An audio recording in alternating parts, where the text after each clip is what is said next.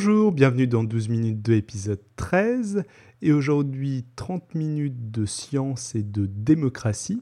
Cet épisode résulte d'un crossover avec Podcast Science et avait donc déjà été diffusé dans Podcast Science épisode 84 et c'est Nicotube qui est aux commandes.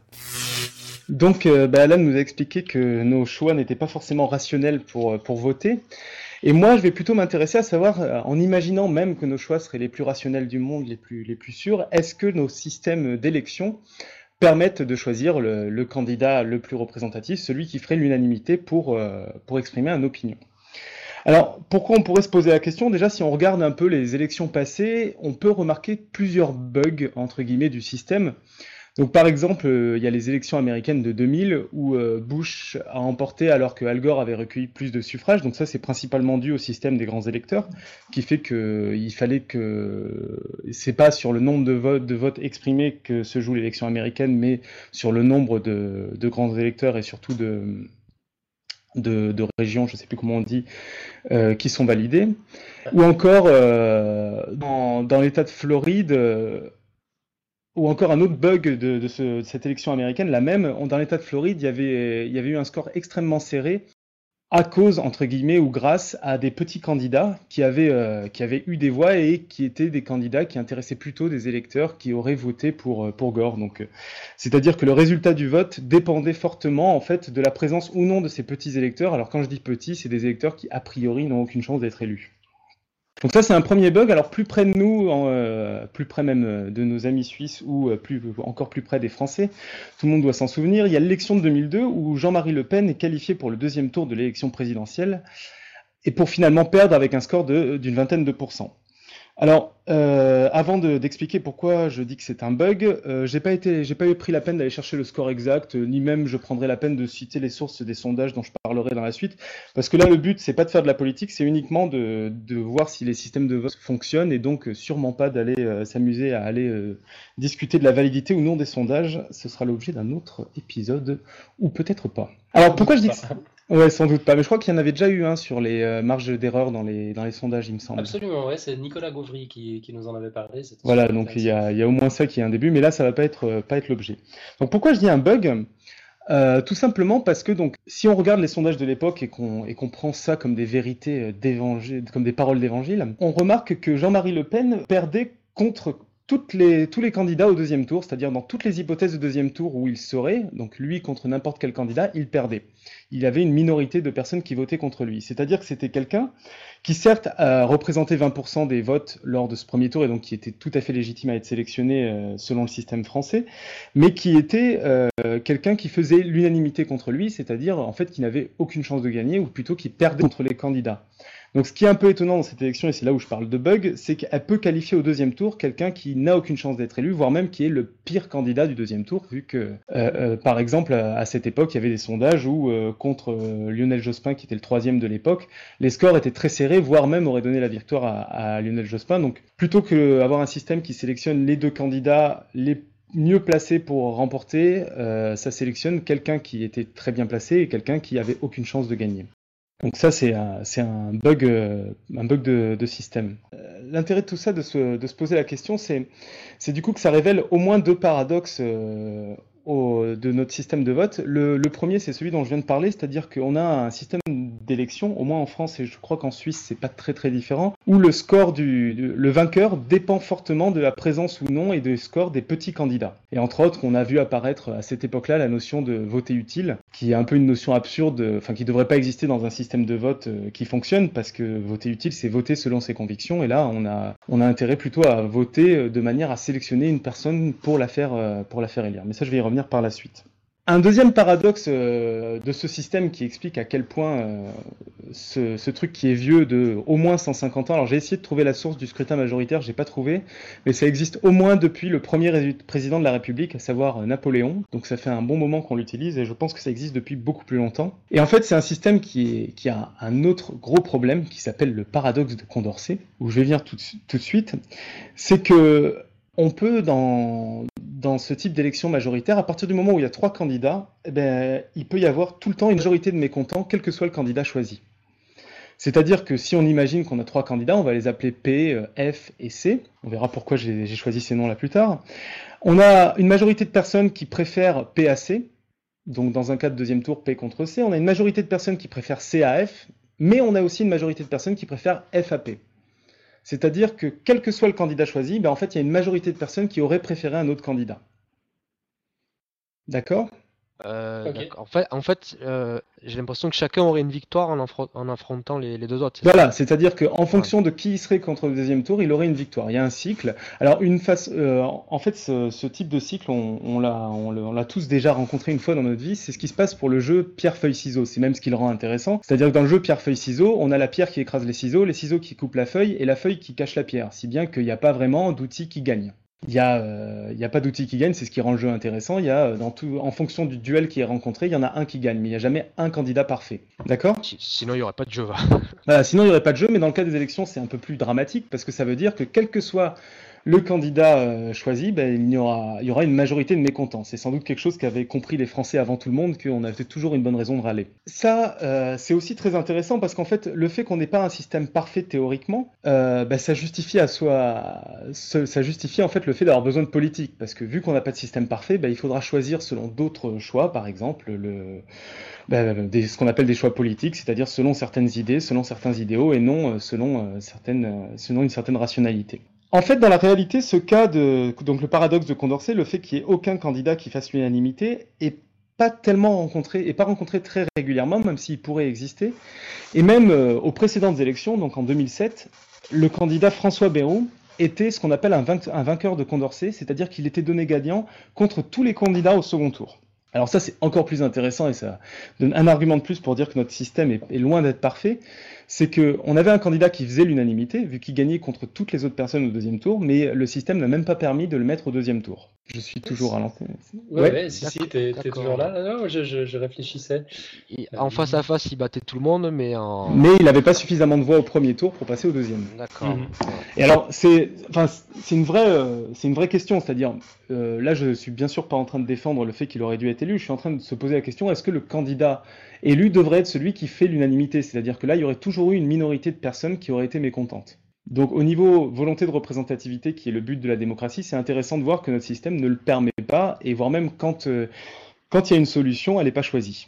Donc ouais, ce que tu es en train de nous dire, c'est que finalement le résultat, le, résultat de l'élection n'est pas représentatif de ce que souhaitait la majorité. Si on, leur, si on leur posait la question, la majorité à ce moment-là aurait c'est ça. En 2007, en tout cas, c'était le cas. Et, euh, et en 2012, euh, ou dans les autres élections, c'est plus compliqué parce qu'il peut y avoir le paradoxe de Condorcet. Mais en tout cas, il n'y a rien qui assure que le, le, candidat vainqueur est celui qui représente le mieux l'opinion. Alors, à une petite différence près, c'est que c'est le, le fait d'avoir un deuxième tour avec uniquement deux personnes assure quand même que le candidat choisi au deuxième tour a, a une majorité de voix par rapport au deuxième. Oui, mais là, c'est quand même c'était la volonté du peuple finalement. Ça, ça bah, c'est quand même que la majorité du peuple voilà, c'est ça. ça permet de limiter les dégâts, en effet, mais ça permet pas de choisir le meilleur. En fait, mhm. bah, sur l'exemple de Jean-Marie Le Pen est extrêmement intéressant parce qu'on a justement un système qui permet de limiter les dégâts, mais on n'a pas un système qui permet d'éliminer euh, les derniers, en fait, les candidats qui sont, euh, qui sont rejetés par tout le monde. Mhm. Voilà. Alors, Heureusement, devant ces deux paradoxes, on peut se demander s'il y a d'autres systèmes, et tout au long de l'histoire, et encore aujourd'hui, il y a beaucoup de personnes qui, ont proposé plusieurs systèmes de vote. Alors parmi eux, il y a un révérend qui s'appelle Charles Ludwig Dogson, qui, était professeur de mathématiques dans une église chrétienne, et qui a écrit un pamphlet sur les systèmes d'élection. Alors c'est intéressant parce que dans son pamphlet, du coup, il proposait plusieurs systèmes, enfin, il n'a jamais dit qu'il les inventait, et surtout, euh, il en apportait une certaine critique. Alors, vous connaissez peut-être euh, ce mathématicien. Euh, il, a, il a écrit sous un pseudonyme euh, une histoire d'un lapin perdu dans un jeu de cartes, mais qui ne manquait pas le temps de, qui prenait le temps de prendre, de prendre un thé, un truc comme ça, un certain Lewis Carroll, qui a écrit donc Alice au pays des merveilles. Il était mathématicien. Voilà, il était mathématicien dans une église. Donc voilà. voilà. que demande le peuple? et son... des gens bizarres, les mathématiciens. C'est ça. Que t'as quelqu'un de sympathique. Euh, et, donc dans, ce livre-là, donc pas Alice au pays des merveilles, mais le pamphlet sur les sur les élections, tiens, où je n'ai pas noté le titre, il faudra que je le rajoute. Euh, il propose, il présente plusieurs systèmes d'élection. Alors je vais en, présenter quelques-unes, pas, pas toutes, euh, afin de, ce sera une façon comme une autre de, de voir que notre méthode, la méthode du scrutin majoritaire qu'on utilise actuellement, n'est ni la plus naturelle, ni la plus facile, ni la plus convaincante. Alors à titre informatif, il se peut que j'ai un peu modifié le nom des méthodes par rapport à l'original, euh, et n'hésitez pas à consulter les livres que j'ai mis en source pour retrouver les vrais noms. Alors la première méthode d'élection serait la méthode qu'on pourrait appeler tout le monde veut prendre sa place en hommage à une belle émission de télévision qui passe encore, je crois. Le principe est très simple, on a un certain nombre de candidats, on choisit deux candidats au hasard, on fait un match entre eux, donc une sorte de deuxième tour. Celui qui perd est définitivement éliminé et celui qui gagne dispute un nouveau match avec un nouveau candidat, et ainsi de suite jusqu'à qu'il n'y ait plus de candidats. Euh, c'est un système assez intéressant par rapport au système précédent, parce que dans ce cas-là, euh, on, a une, certaine façon d'éliminer euh, très rapidement les candidats qui font l'unanimité contre eux. Par contre, bon, bah, il a certains défauts, j'y reviendrai. Euh, par exemple, le fait que l'ordre de choix des candidats va euh, fortement influencer le résultat. Donc c'est pas forcément euh, ce qu'il y a de plus agréable. En, fait, si j'ai bien compris, c'est un système où tant que tu gagnes, tu restes quoi. C'est ça. Et enfin, on fait ça pour les genre pour les 10 candidats, après il y en a 9, 8, 7, etc. Ouais, donc évidemment, celui qui commence en premier a moins de chances que. A moins de chances d'arriver au bout. Sauf si c'est un vainqueur de Condorcet.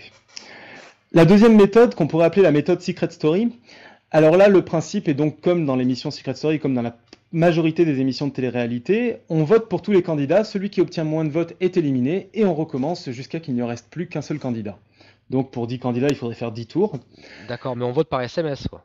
Voilà, on peut voter par SMS, ça c'est pas précisé, on peut, on peut balancer des tomates, il y a plein de manières de faire. Alors ce qui est très intéressant dans cette méthode, c'est que là justement, on élimine très rapidement ceux qui font l'unanimité contre eux, et le fait de faire des itérations ben, fait qu'on est vraiment obligé, on, a tendance en effet à choisir un candidat qui va faire l'unanimité, et s'il y a un vainqueur de Condorcet, il sera choisi. Donc c'est une méthode qui permet de choisir euh, quelqu'un qui fait l'unanimité et qui permet d'éliminer quelqu'un qui fait l'unanimité contre lui.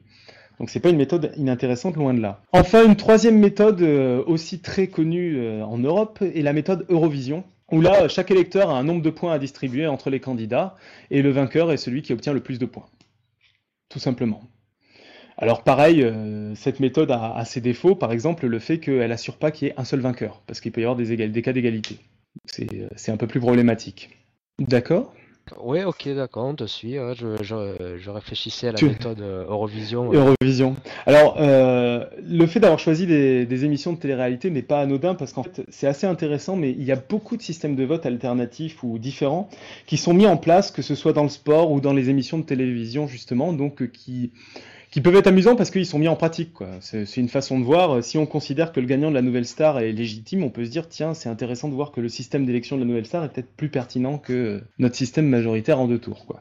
Bon, même si euh, ces systèmes de vote pour les émissions sont principalement dictés euh, par euh, une volonté de faire le plus d'émissions possible, plus que par choisir quelqu'un de représentatif.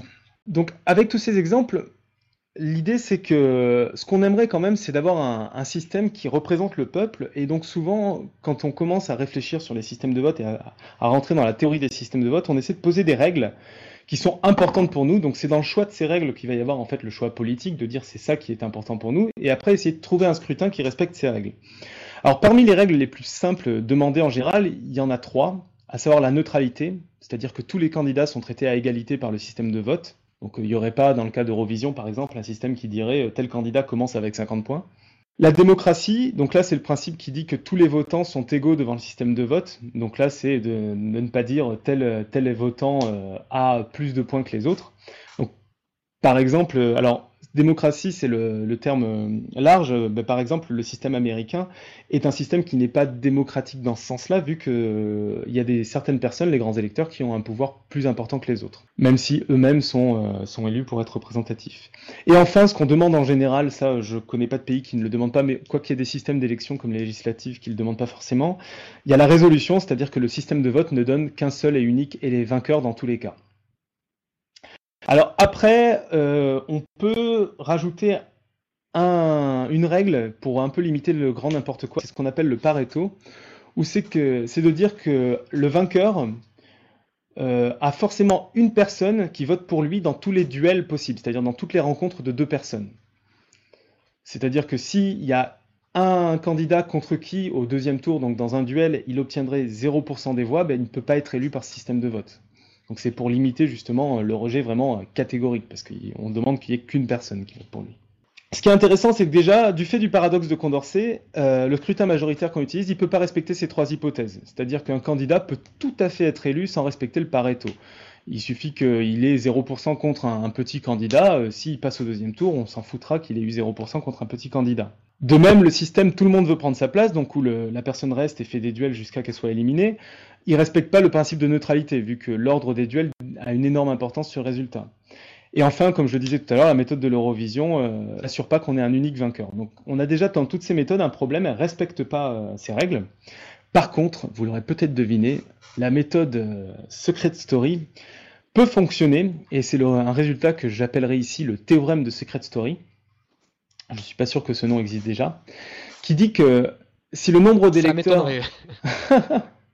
qui dit que dans la postérité pour, pour ce théorème. Alors c'est pas c'est pas un théorème de moi. Pour tout dire, j'ai pas trouvé qui est l'auteur de ce théorème à part euh, l'auteur du bouquin que, que j'ai lu que j'ai mis en source. Du coup, je lui ai, je donné un petit nom. Qui dit que donc si le nombre d'électeurs est un multiple d'un nombre compris entre 2 et le nombre de candidats, donc je donnerai un exemple tout à l'heure, alors toute méthode de scrutin à la fois démocratique, neutre et Pareto ne peut pas sélectionner un unique candidat. Donc on ne peut pas avoir une méthode qui euh, respecte les quatre règles. Si euh, le nombre d'électeurs donc respecte une règle un peu étrange que je vais repréciser tout de suite. Par contre, dans le cas contraire, si donc le nombre d'électeurs n'est pas un multiple d'un nombre entre 2 et le nombre de candidats, ben, la méthode Secret Story est une méthode à la fois démocratique, neutre, Pareto et qui désigne un unique candidat. Donc c'est une méthode qui respecte au moins ces quatre premières règles qu'on a vues. Alors, comme promis, euh, je ne vais pas faire la démonstration complète euh, du point, mais je vais quand même expliquer pourquoi il y a cette règle un peu étrange d'un multiple d'un nombre compris entre 2 et le nombre de candidats. Et puis, comme je ne peux pas m'empêcher de faire une démonstration par dossier, je, m'y attelle. On va imaginer qu'on a quatre candidats, qu'on va appeler A, B, C et cheminade, par principe. Et on va supposer qu'il y a 3000 électeurs. Pourquoi 3000 3000 bah, Parce que 3000, c'est un multiple de 3, qui est bien inférieur au nombre de candidats, qui est 4. Et imaginons que les, électeurs se répartissent en trois grands groupes. Il y en a 1000 qui classent les candidats selon l'ordre A, puis B, puis C, puis cheminade. Il y en a 1000 qui classent les candidats selon l'ordre B, puis A, puis C, puis cheminade. Et il y en a 1000 qui classent les candidats selon l'ordre C, puis B, puis A, puis cheminade. Donc pour euh, voir rapidement, comme vous n'avez pas ça sous les yeux, il y en a 1000 qui classent A en premier, il y en a 1000 qui classent B en premier, il y en a 1000 qui classent C en premier. D'accord? Classe jamais cheminade. Voilà, cheminade est toujours dernier. Ça pourrait être une règle absolue, mais je crois qu'il n'y a pas de théorème sur ce résultat-là. C'est adapté quand même un peu de la réalité, c'est ça? C'est ça. Il y a une sorte de, de réalité. Alors, euh, là, ce qui est intéressant, c'est quand on a cette configuration-là, donc des électeurs, étant donné qu'on a un système qui est Pareto, on sait que le vainqueur ne peut être que parmi A, B ou C. Ça ne peut pas être Cheminade parce que Cheminade ne gagne contre aucun des candidats. Et il n'y a aucun électeur qui le choisit comme premier candidat. Et après, d'après les principes de démocratie et de neutralité, donc du fait que tous les votants sont à égalité et que tous les candidats sont à égalité, on ne peut pas en choisir un parmi les trois vu qu'ils sont à égalité. Donc on est obligé de choisir soit les trois candidats, soit de tous les éliminer. Donc on est certain de ne pas avoir un seul candidat. Et c'est pour ça que le théorème dit que bah, si on a un multiple d'un nombre contre deux et le nombre de candidats, on ne peut pas euh, avoir une méthode qui est à la fois démocratique, neutre, euh, Pareto et qui donne un seul candidat. D'accord. je t'avouerai que je relirai deux trois fois. Voilà, on fouiller dans le dossier. En gros, euh, voilà, c'est ce qui explique. Mais par contre, ce qui est intéressant, c'est qu'on a, on a un théorème qui montre qu'il y a au moins un système de vote, le système Secret Story, qui a un avantage par rapport à notre système de vote, qui est que bah, il respecte ces quatre règles-là, qui sont des règles simples, mais c'est déjà un début. Alors malheureusement, euh, avoir un système de vote qui respecte ces règles simples ne va pas suffire. Euh, à cause d'un autre problème, c'est que, comme je le disais tout à l'heure, depuis 2002 est apparue une notion qui s'appelle le vote utile. Alors le vote utile, c'est une notion un peu étrange, je ne sais pas si vous en avez beaucoup entendu parler en Suisse ou si ça se dit aussi. aussi. Bah, en, euh. tout cas, en Suisse romande, on est tellement influencé par la France que ouais, ouais, ça, ça, se dit, je ne sais pas, par contre ailleurs, je ne l'ai pas entendu. Donc pour donner un exemple, le principe de vote utile, c'est que on a un candidat qui est notre candidat préféré, par exemple en 2012, je ne sais pas, un Jean-Luc Mélenchon, mais euh, on sait très bien qu'il a peu de chances d'être élu. Donc le principe du vote utile, c'est de se dire, je ne vais pas voter pour le candidat que je préfère, je vais voter pour un candidat que je préfère à d'autres et qui a plus de chances d'être élu, en l'occurrence François, Hollande, parce que c'est à gauche et à gauche. Et donc, c'est-à-dire qu'on ne vote pas selon ses opinions, mais on modifie ses opinions pour avoir plus de chances de faire élire un candidat qu'on préfère. En d'autres termes, on essaie de manipuler le système et on s'amuse plus à jouer à une élection plutôt qu'à voter selon ses opinions. Ce qui est assez problématique, hein, parce que le principe du coup, euh, c'est qu'on n'a plus une élection qui va représenter les opinions du peuple, mais qui va où on va avoir une bande de 60 millions de joueurs qui vont essayer d'être plus malins que les autres.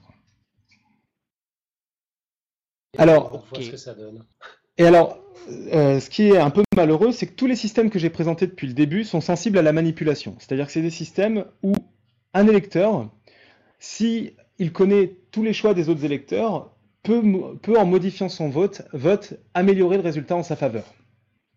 C'est ça qu'on appelle manipulation, c'est si on connaît tout ce que font les autres, on peut modifier le vote pour améliorer le résultat de sa faveur en ne votant pas sincèrement.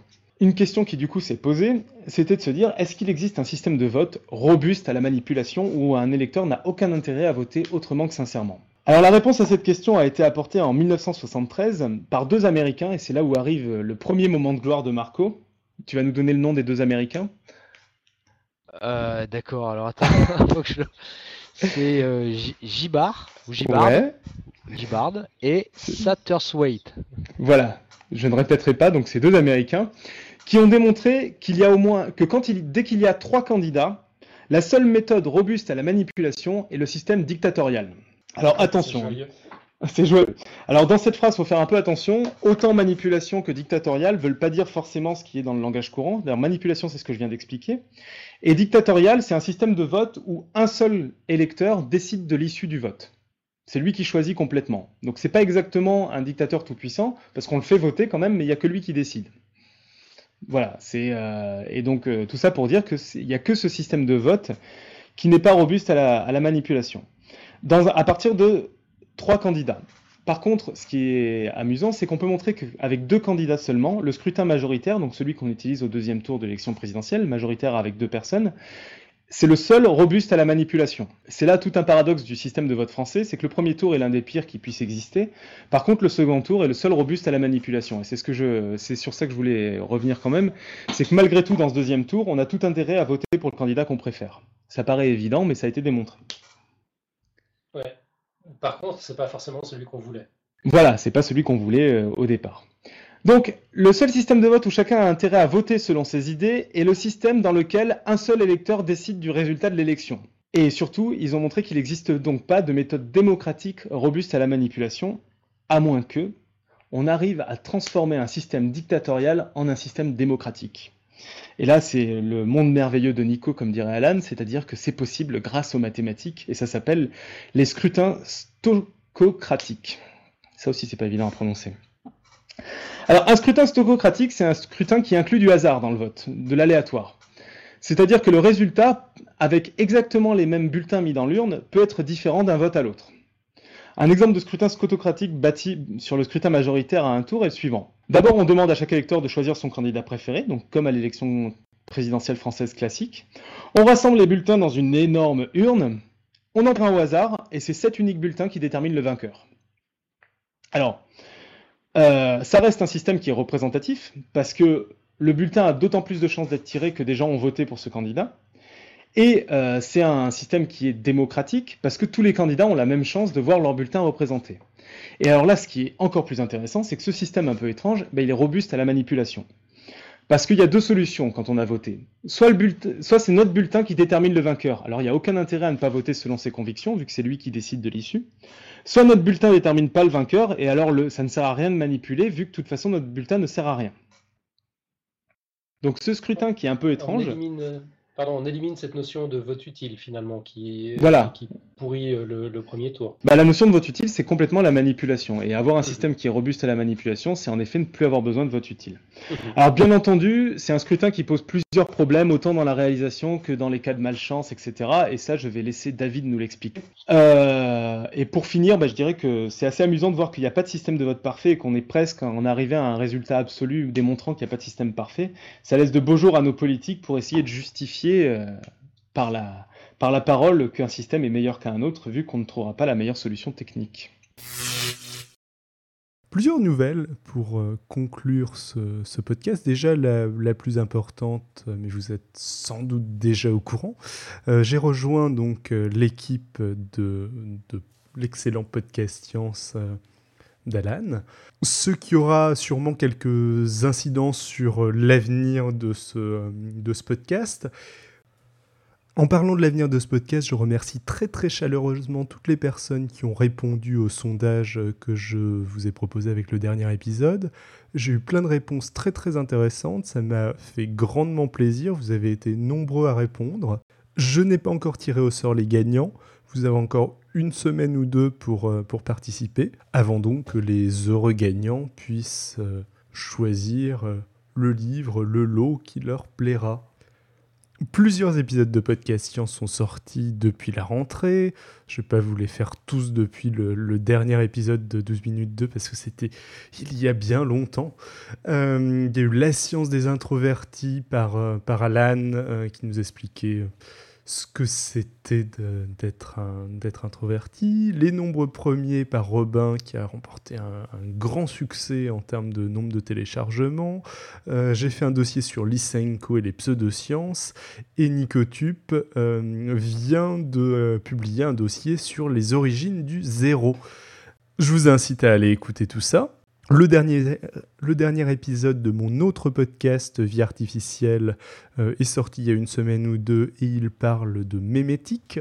Par ailleurs, je vous conseille aussi le Quid Novi euh, spécial rentrée qui est particulièrement réussi et qui intéressera tous ceux qui se passionnent pour l'usage des nouvelles technologies dans le monde de l'éducation. Enfin, Alan et moi avons été interviewés dans un tout nouveau podcast qui parle de l'actualité des podcasts, justement, qui s'appelle Podbox et qui est présenté par Larnouf et Mr. Smith, que vous pouvez facilement euh, retrouver sur Twitter. Comme d'habitude, je vous incite fortement à aller laisser des commentaires sur le site de l'émission, 12 en chiffres, minutes en toutes lettres, 2 de.com. Je vous incite aussi à aller voter au Golden Blog Award euh, pour Podcast Science, euh, qui est présent dans la catégorie Science. Vous pouvez aussi me retrouver sur Twitter, at Xilrian, X-I-L-R-I-A-N, ou m'envoyer des mails, xilrian, x i l r i a n at gmail.com. À bientôt!